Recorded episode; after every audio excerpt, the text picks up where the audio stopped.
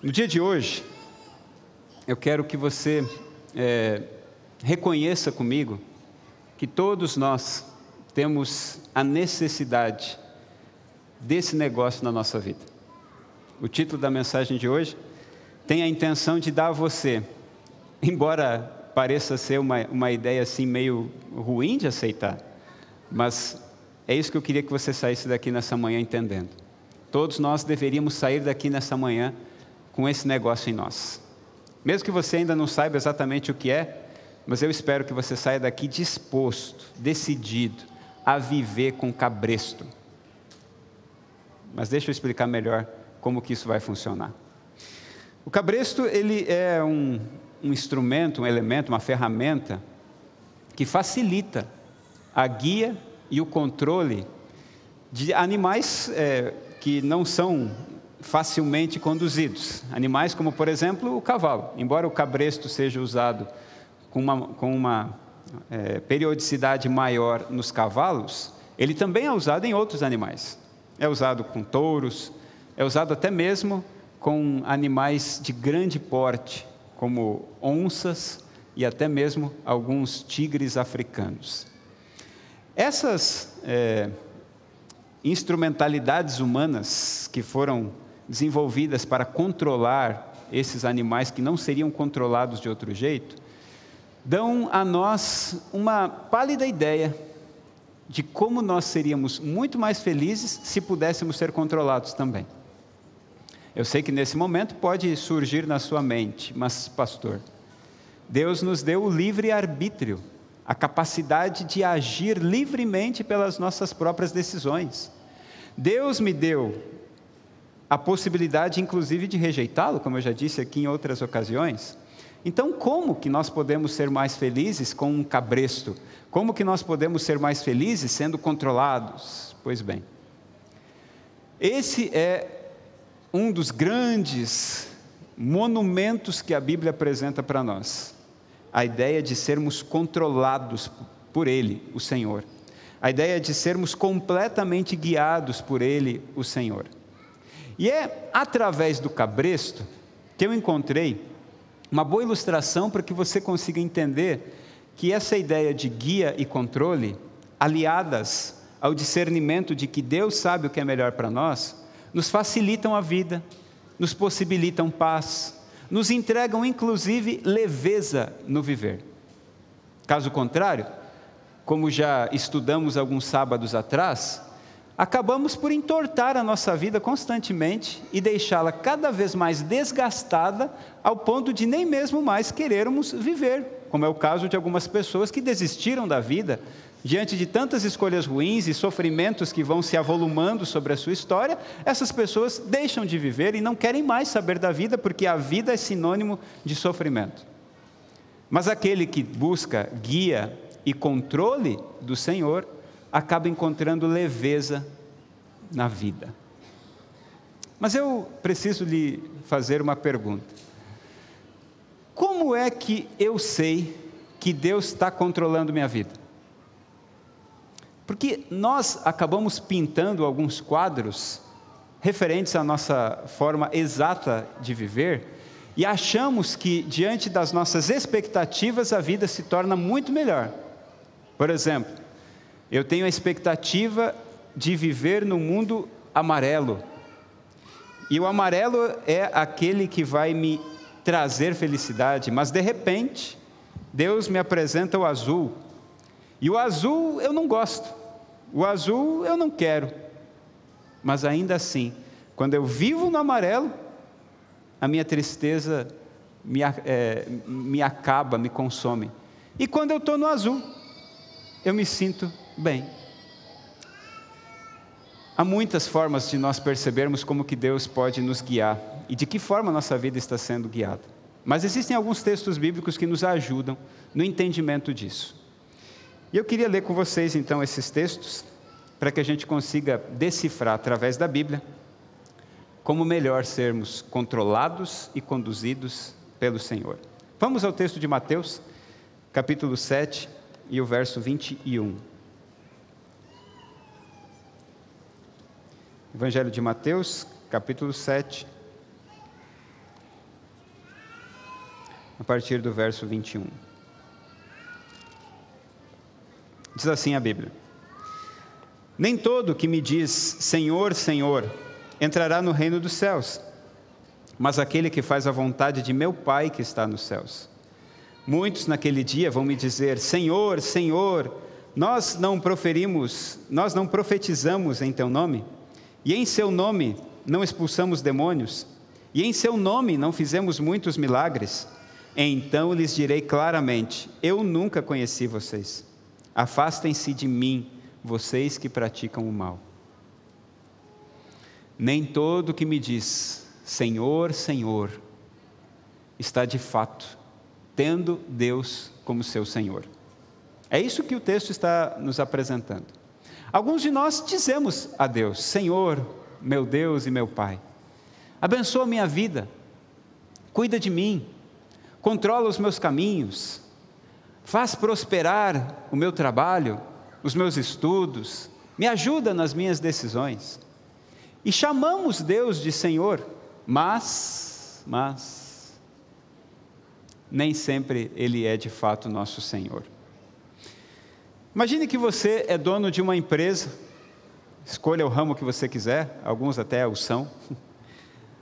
E você então, é, depois de algum tempo, observando os seus funcionários, pela vacância da gerência, você então promove um dos seus funcionários para a função de gerente.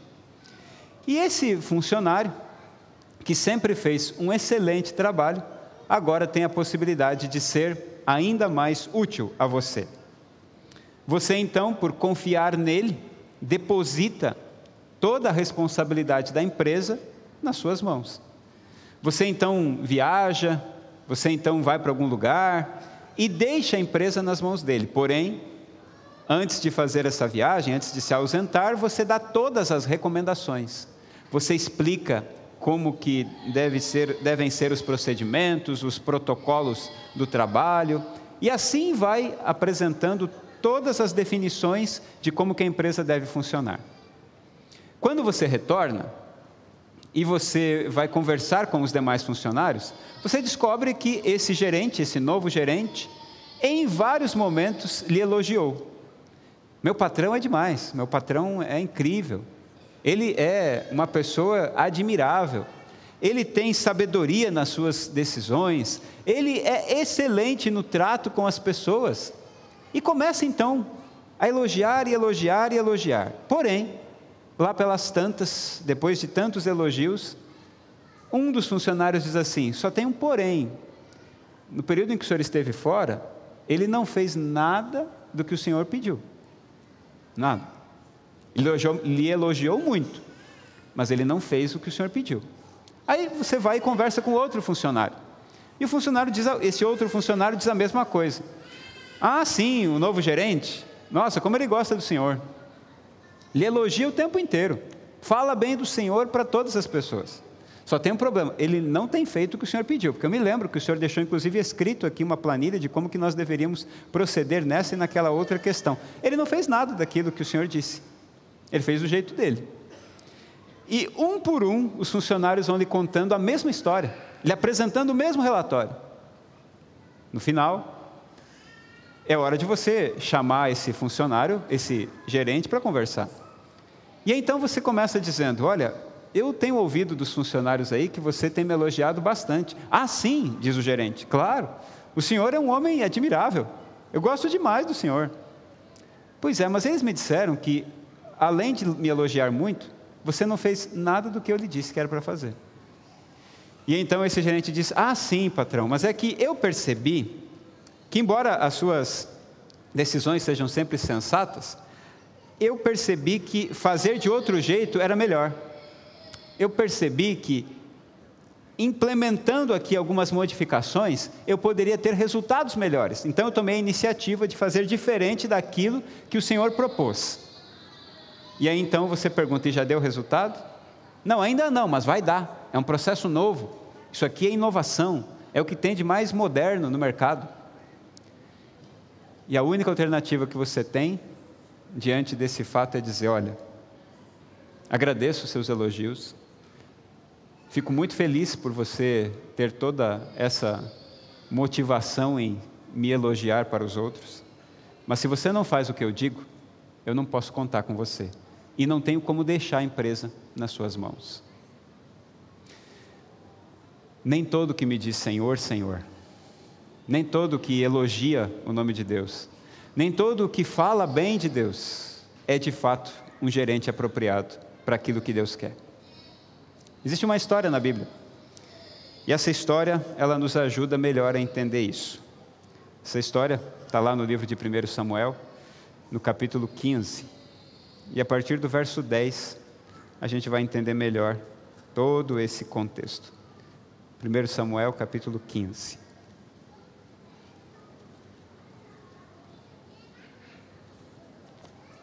Você tem o texto aí na tela. A partir do verso 10, 1 Samuel, capítulo 15, diz assim: Então a palavra do Senhor veio a Samuel dizendo: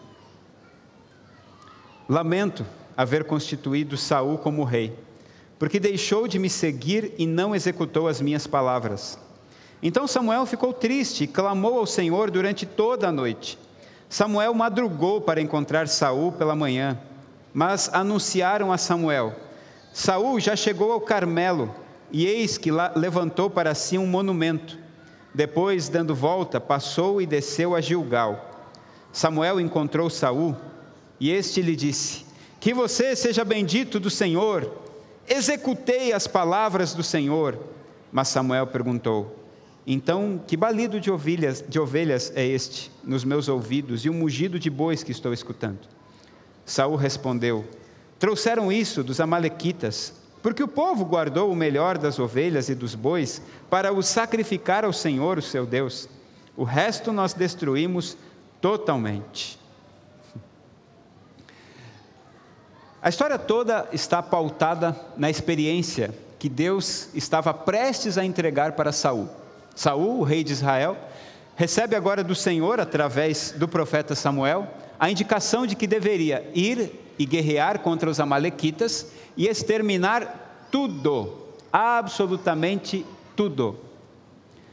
O texto, inclusive, diz, se você ler alguns versículos antes, o texto diz que Deus pediu a Saul para destruir não só os soldados dos amalequitas, mas as mulheres dos soldados as crianças dos soldados, todos os animais, tudo, absolutamente tudo.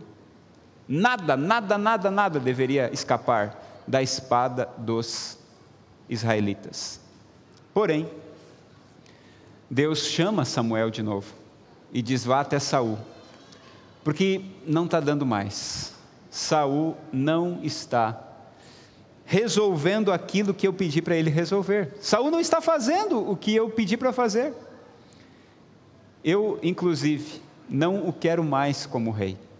Vá até ele e diga tudo isso a ele. Samuel ficou angustiado, porque Samuel tinha sido escolhido para dar a bênção ao novo rei de Israel. Na verdade, o primeiro rei de Israel. E quando ele chega até a presença de Saul, ele então logo é interpelado por Saul com elogios, com demonstrações de honrarias. Bendito seja o Senhor que lhe trouxe até aqui. Que alegria inestimável tê-lo comigo agora nesse momento. E ele começa a proferir palavras bonitas diante de, Samuel. Mas de repente, o próprio Samuel diz: Para um pouquinho, para um pouquinho. Tudo que você está me dizendo. Não está me valendo de nada, porque eu estou escutando aí barulho de animais, estou escutando o balido das ovelhas, tem bois mugindo, está errado, está errado, porque a ordem é clara, a ordem é exatamente clara. Você não pode de maneira alguma continuar fazendo tantos elogios se continuamos ouvindo o barulho desses animais. Deus deu ordem clara para Saul. A ordem era muito mais evidente do que todos nós poderíamos imaginar. Destrua tudo. Mas sabe o que que Saul fez? Ele destruiu quase tudo. Ele, inclusive, chegou a dizer: Não, grande Samuel, acontece que eu e meu povo deixamos o rei de lado, não decidimos matá-lo agora. Ele é o nosso troféu, é o nosso prêmio. E também fizemos uma vistoria em todas as posses dos Amalequitas e identificamos animais muito bons. Resolvemos com isso reservar uma parte desses animais bons para oferecermos sacrifícios a Deus. Veja que ideia brilhante que eu tive, Samuel. Os outros, a Bíblia chega a dizer inclusive isso. Os outros animais que não prestavam para nada, a gente matou. Mas esses que eram tão bonitos, a gente separou para fazer sacrifício ao Senhor. Você sabe, né, que todo sacrifício, parte do sacrifício, virava churrasco. Em outras palavras, ele estava dizendo: a melhor parte da carne a gente guardou para fazer um churrascão. O que não prestava, as carnes de segunda, terceira, quarta, a gente dispensou. Samuel então lhe lembrou: o que foi que Deus pediu para você? Deus não disse que era para destruir tudo? Absolutamente tudo. Deus deu uma ordem clara: tudo deve ser destruído. Saul fez quase tudo certo. Ele só anexou uma PEC, colocou uma proposta de emenda constitucional dentro da ordem clara que havia sido estabelecida. Vamos destruir tudo, mas vamos deixar o rei aqui como troféu e o melhor para o churrasco a gente vai deixar. Mas é para o Senhor, é uma oferta para o Senhor. Deus tem muita misericórdia de nós. Porque, embora a gente ache um absurdo isso, várias vezes a gente já fez isso com Ele também. Várias vezes. Não, Senhor, é, é o seguinte: o Senhor está me pedindo isso, mas eu tenho uma ideia nova, moderna, interessante. Inclusive, eu queria que o Senhor soubesse que, através dessa possibilidade nova, o Senhor pode ter melhores resultados. É para o Senhor. É só para o Senhor. Entendeu? Ah, meus queridos irmãos e amigos que aqui estão. Eu não tenho dúvidas do quanto Deus sofre, porque nós não temos coragem de confiar nele. Quando ele nos pede para fazermos coisas através de ordens claras, extremamente claras. Eu já citei aqui, você já viu várias vezes, seja na internet ou ao vivo, cartazes de igrejas, dessas que estão aí aos montes, dizendo o seguinte: aqui o dízimo é 8%. Promoção, saudão de inverno. É incrível quando que o ser humano tenta distorcer aquilo que Deus deixou muito claro. Aqui você pode vir e todas as bênçãos serão entregues a você. Você não precisa de nada. Você não precisa viver de forma alguma aquilo que a Bíblia está dizendo. Simplesmente venha, porque aqui é bênção. Eu estava passando aqui na Morada do Ouro, e você sabe que tem muitas igrejas por aqui na Morada do Ouro, e numa delas me chamou a atenção, que havia ali uma placa. Estava escrito assim: domingo, culto, só culto, apresenta ali o, horário. Aí aparece assim: quarta-feira, 19 horas, culto da bênção. E aí embaixo, garantida. Você viu? Ali a bênção é garantida. Não tem erro, é só chegar lá. Toda quarta às 19 horas a bênção é certa. Eu não estou dizendo com isso que Deus não é capaz de abençoar na quarta. Claro que Ele pode, Ele abençoa na quarta, na segunda, no sábado, em qualquer dia.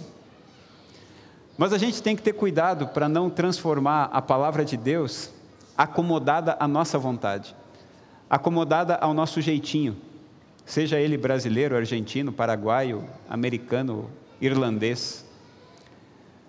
O nosso jeitinho sempre atrapalha a ordem clara do Senhor. Nosso jeitinho, inclusive, destrói a ordem clara do Senhor. Porque toda ordem que Deus nos dá, ela tem embutida na ordem um ato de confiança da nossa parte. E esse ato de confiança tem muito que ver com a nossa capacidade de nos relacionarmos com Deus.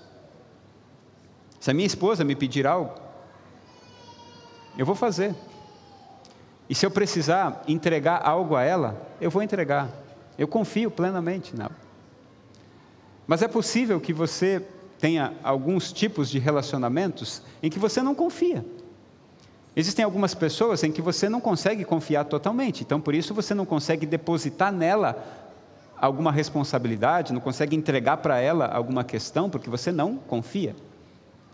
Mas a grande pergunta é: qual é o tamanho da nossa confiança em Deus? Porque aquilo que Deus quer da nossa vida está declarado aqui na Sua palavra. E toda vez que Deus nos dá uma ordem clara, Ele está embutindo nessa ordem clara um ato de confiança. Confia naquilo que eu estou lhe dizendo. Acredite naquilo que eu estou lhe apresentando. Se você confia que a palavra é de Deus, se você entende que a palavra é de Deus, logo, o que ele está pedindo para você fazer é de Deus. Qual é o momento em que da semana em que eu devo separar para estar perto dele? Diz a palavra de Deus que é o sábado.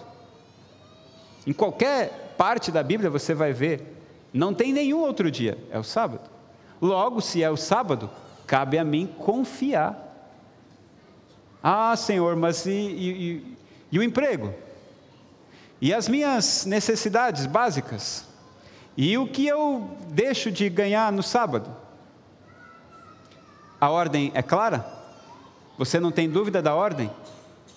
Você sabe que ela é de Deus? Então, embutida está a necessidade do ato de confiança. Se é sábado, se é de Deus, agora cabe a mim confiar. 10% das suas rendas devem ser devolvidas, não entregues, devolvidas ao Senhor. Essa ordem vem de quem?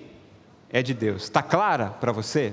Para alguns pode ser que não esteja clara, e ainda é um processo a ser construído, mas a ordem está clara. Se está clara, embutida está a necessidade do ato de confiança. Se está clara, qual é o problema? O problema só está em mim. Está escrito: o justo viverá pela sua fé. A minha graça te basta. O meu pecado é perdoado por um ato de Deus na minha vida. Cristo morreu e pelo seu sacrifício nos outorgou salvação. Está claro? Então, por que eu ainda continuo me escondendo do Senhor? Ele diz: Vinde a mim, vinde a mim. E todo aquele que estiver cansado, estressado, com burnout ou com qualquer outra coisa, além, é claro, da medicação e do tratamento, mas eu vou lhe dar o alívio. Essa ordem está clara para você? Então, por que continuar insistindo em ficar distante do Senhor? Entrega teu caminho ao Senhor, confia nele e o mais ele fará. Está clara essa ordem? Se está clara, por que não fazer então? A nossa luta não está na obediência. Tem gente que acha que a nossa maior necessidade é de obediência, temos que ser obedientes, inclusive ensinamos nossos filhos: você precisa ser obediente, se você for obediente, tudo vai dar certo. Você sabe que, mesmo sendo obediente, algumas coisas não dão certo. Tem alguém que possa nos dizer isso? Tem, um cara chamado José. José foi obediente? Muito. A vida toda. Tudo deu certo para José? Não. Isso significa que eu não devo ser obediente? Não, é claro que eu devo ser. Mas é que o ponto central não está na obediência, o ponto central está na confiança. Quanto mais eu confio, mais fé eu tenho, mais passos corajosos eu dou. Ah, Senhor, eu queria tanto viver desse jeito, mas tem uma ordem clara sobre a proposta de vida que Deus tem para mim e para você. Se está claro, o que está faltando é confiança. E sabe como que se adquire confiança? Relacionamento. Se eu não me relaciono com Deus, se eu não tenho vida de oração, se eu não tenho disposição de estar com a palavra, o relacionamento com Deus não existe. Logo, não tem confiança. Se não tem confiança, não tem fé. Se não tem fé, não tem muita coisa que se esperar. Porque o justo viverá pela sua fé. A confiança tem sido o elemento central da vida de todos os grandes homens e mulheres da Bíblia. A confiança reside no fato de que, quando ele me diz que é para não ir, e a ordem está clara, eu não vou. Quando ele me diz que é para ir e a ordem está clara, eu tenho que ir. A ordem é clara também: façam discípulos. É uma ordem clara. Inclusive, a maior de todas as ordens deixadas no Novo Testamento. Por que, que eu não faço? Ah, mas eu, eu tenho vergonha. E se eu falar para a pessoa e a pessoa achar, achar ruim, vai que ela não gosta de mim? Quem deu a ordem? Quem deu a ordem? O pastor da igreja? O líder da igreja? O Papa Francisco? Quem deu a ordem foi Jesus. Se a ordem está clara, cabe a mim executá-la. Ah, pastor, mas e se eu não conseguir? Quem deu a ordem? O mesmo que deu a ordem disse: E eis que estarei longe de vocês, ou com vocês. Eis que estarei com vocês. Quantos dias? Todos. E no dia que eu amanhecer meio para baixo, ele vai estar também. No dia que eu amanhecer radiante, ele vai estar também. A Bíblia tem uma porção de ordens claras do Senhor. O problema é que a gente não confia, e a gente não confia porque a gente não se relaciona. A gente vive uma vida extremamente soft com Deus e depois quer observar grandes proezas do Senhor na nossa vida. Mas os maiores atos de Deus na nossa vida são operados por fé, e a fé implica em confiança, e a confiança implica em relacionamento. Se eu me relaciono pouco, eu confio pouco. Se eu confio pouco, eu tenho uma fé frágil. Se eu tenho uma fé frágil, eu não dou grandes saltos na vida cristã. Eu fico sempre na mesma, na mesma, na mesma, sabe? Só ando para lá e para cá. Não dou passos para frente, às vezes nem para trás. Estou sempre na mesma esperando que alguma grande coisa aconteça. Quanto Deus desejaria fazer por nós? Quanto Deus desejaria fazer por nós? Num dado momento da conversa de Samuel com Saul, ele então chama a atenção, Samuel chama a atenção de Saul. No verso 22 ele diz assim: Porém Samuel disse: Será que o Senhor tem mais prazer em holocaustos e sacrifícios do que no obedecer à Sua palavra? Eis que o obedecer é melhor do que o sacrificar, e o ouvir é o melhor do que a gordura de carneiros. Você está aí achando que esses bois que ganharam prêmios internacionais vão trazer algum tipo de alegria para o Senhor? Você está pensando que Deus se alegra com os sacrifícios desses animais tão bonitos que você separou daquilo que Deus disse que era para exterminar, você acha que isso vai trazer ao Senhor alegria? Não vai.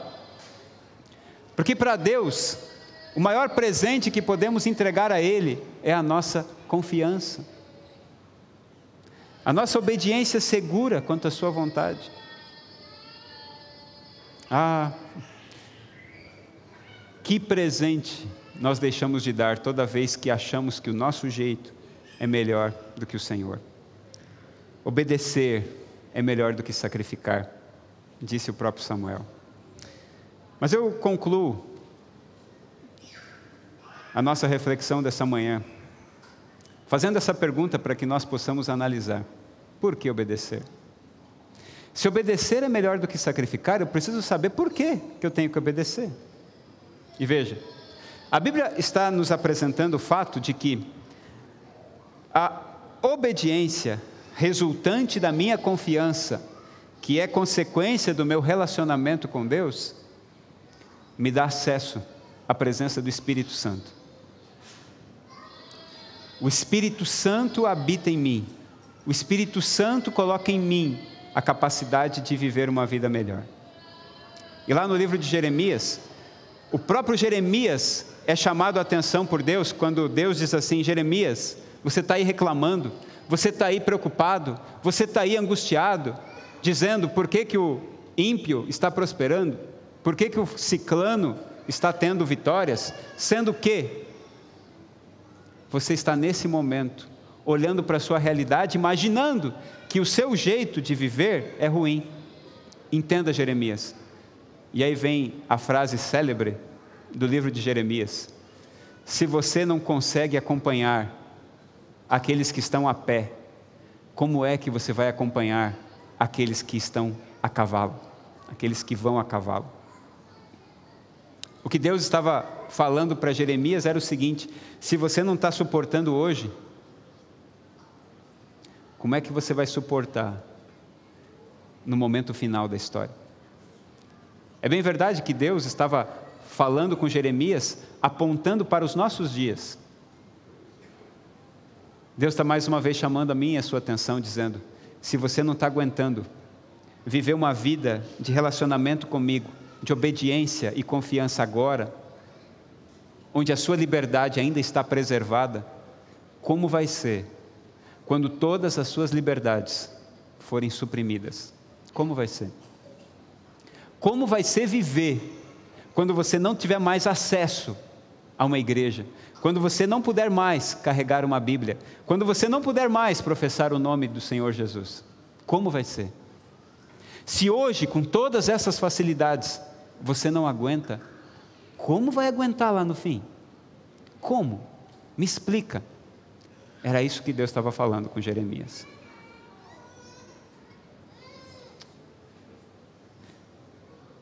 Existe, existe uma diferença entre o tempo do fim e o fim do tempo. O tempo do fim é o momento em que nós estamos vivendo, mas vai chegar o dia do fim do tempo. E no fim do tempo, a gente não vai mais poder se reunir aqui. No fim do tempo, isso daqui vai ser ocupado por alguma outra instituição, mas não religiosa. No fim do tempo, eu e você não estaremos mais cantando aos ouvidos das pessoas. Estaremos de maneira bem tímida, em algum recanto da terra, dizendo: Oh Deus de amor, cantando bem baixinho, sussurrando as palavras para não sermos descobertos. Por mais sensacionalista que possa ser essa cena para alguns, ela está registrada na palavra de Deus. E eu preciso reforçar o que Jeremias deixou registrado. Se a gente não consegue aguentar agora que estamos competindo com os que vão a pé, como é que vamos aguentar na hora de competir com os que vão a cavalo? Se a gente não está tendo comunhão com Ele agora, no período em que as liberdades estão garantidas, como é que vamos aguentar no momento em que todas as nossas liberdades forem suprimidas? Como? Sem relacionamento, não há confiança. Sem confiança não há obediência. Sem obediência não tem espírito. Esse texto, escrito no livro Recebereis Poder, ele me revela algo que me traz uma certa preocupação. Ele diz assim: Não há segurança para uma pessoa que tenha uma religião meramente legal, uma forma de piedade. A vida cristã não é uma modificação ou melhoramento da antiga, mas uma transformação da natureza. Tem lugar a morte do eu e do pecado, e uma vida toda nova. Essa mudança só se pode efetuar mediante a eficaz operação do Espírito Santo. Sem a presença do Espírito Santo, meus irmãos, meus amigos que aqui estão, não há negócio fechado, não há avanço na vida. Para isso, nós precisamos do cabresto do Espírito Santo. Eu preciso do cabresto do Espírito Santo. Eu preciso. Eu preciso receber esse cabresto para que eu seja guiado, controlado, para que Ele me diga agora para a direita, agora para a esquerda. Mas é liberdade, pastor. Pois bem, só usa cabresto do Espírito aquele que tem liberdade para decidir isso. Entendeu?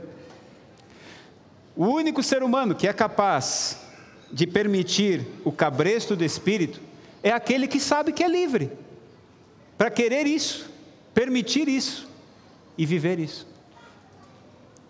Porque aqueles que não conhecem a liberdade de fato, que estão presos aos, muito, aos muitos pecados que lhe cercam, aos muitos prazeres que lhe dominam, essas pessoas não são livres.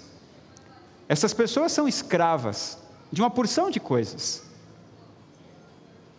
Mas aquele que reconheceu a sua liberdade, aquele que sabe qual o melhor destino, o melhor uso da sua liberdade. Aceita o cabresto do Espírito, a condução. E se cabresto é muito ruim para você, se cabresto é uma palavra muito forte que você não quer aguentar ou não quer usar,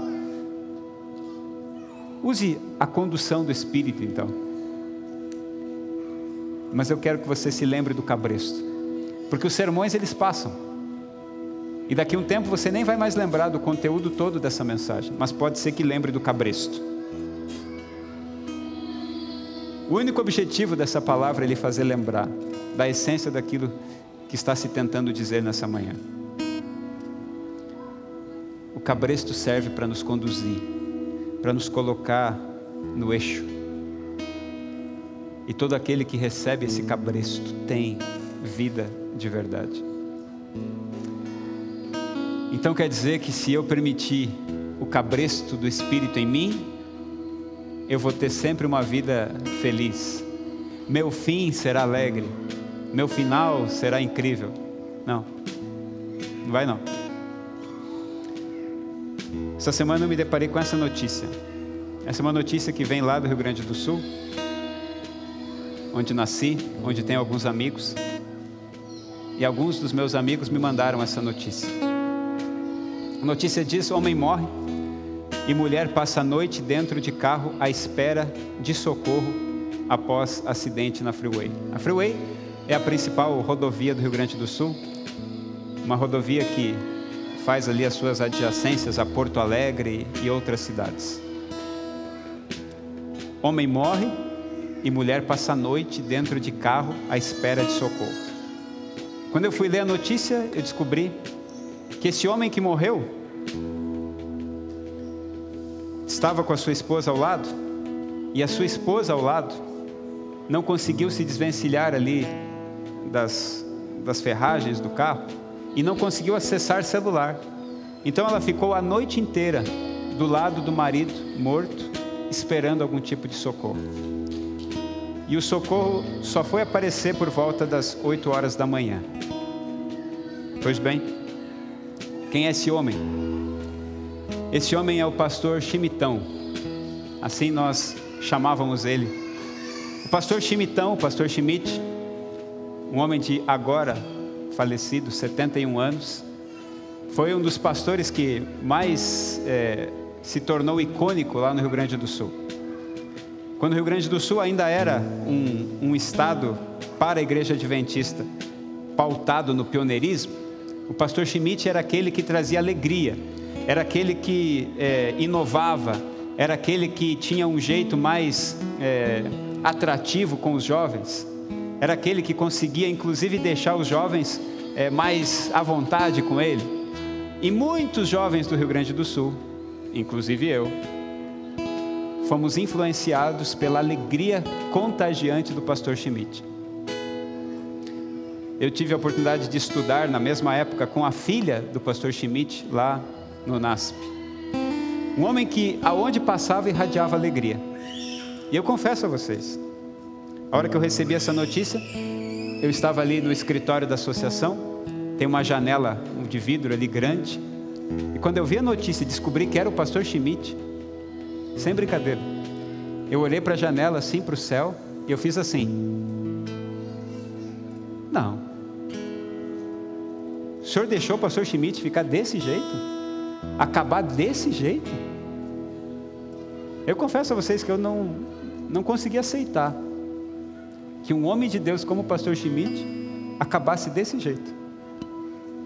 Com a sua esposa, vendo morto durante a noite toda. Então, qual é a recompensa de viver sobre o cabresto do Espírito? Qual é? Que tipo de, de vantagem tem em ter o cabresto do Espírito? Qual é a motivação que um cristão pode ter em continuar vivendo desse jeito? Sendo que alguns acabam até dessa forma. Como? Como? É aí que eu lhe pergunto: será que já passou por você a seguinte é, reflexão? Pois foi isso que o Senhor me respondeu. E você está achando ruim o pastor Schmidt ter morrido desse jeito? Você lembra dos mártires? Decolados, decapitados, esquartejados. Você acha que dessa forma Ficou muito ruim?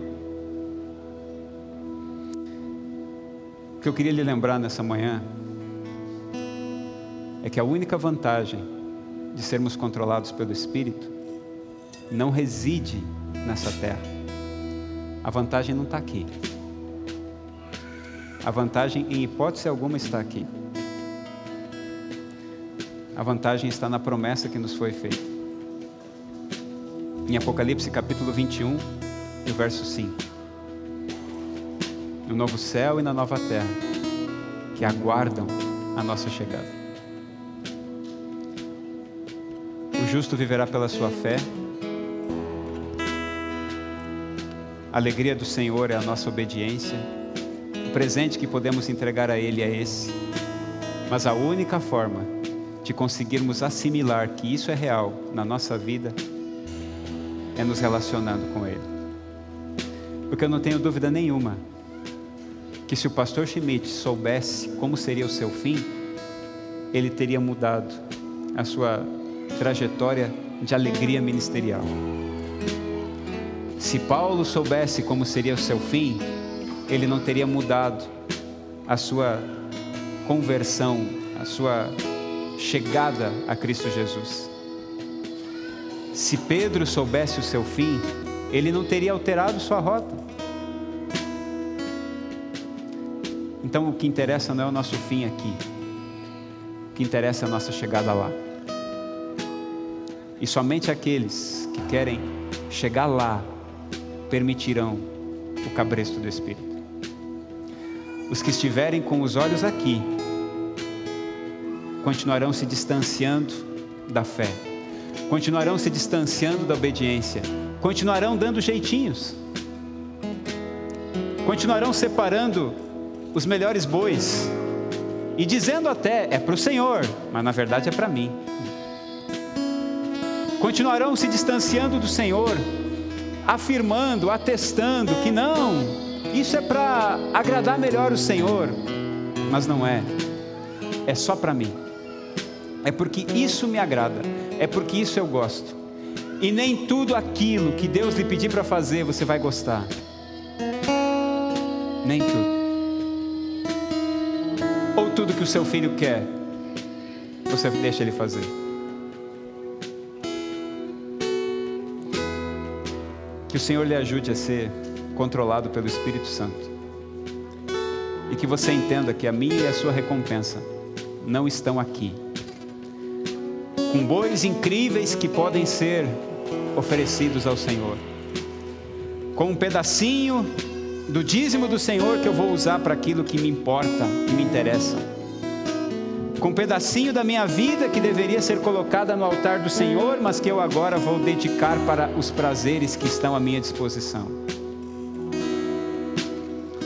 Cabresto, o cabresto, é a maior paz que podemos ter. O controle do Espírito, a guia do Espírito, dizendo: vai, vira, para, segue em frente. É a melhor estratégia e a melhor alternativa de vida que está à nossa disposição. Tem alguém disposto a receber o cabresto do Espírito nessa manhã?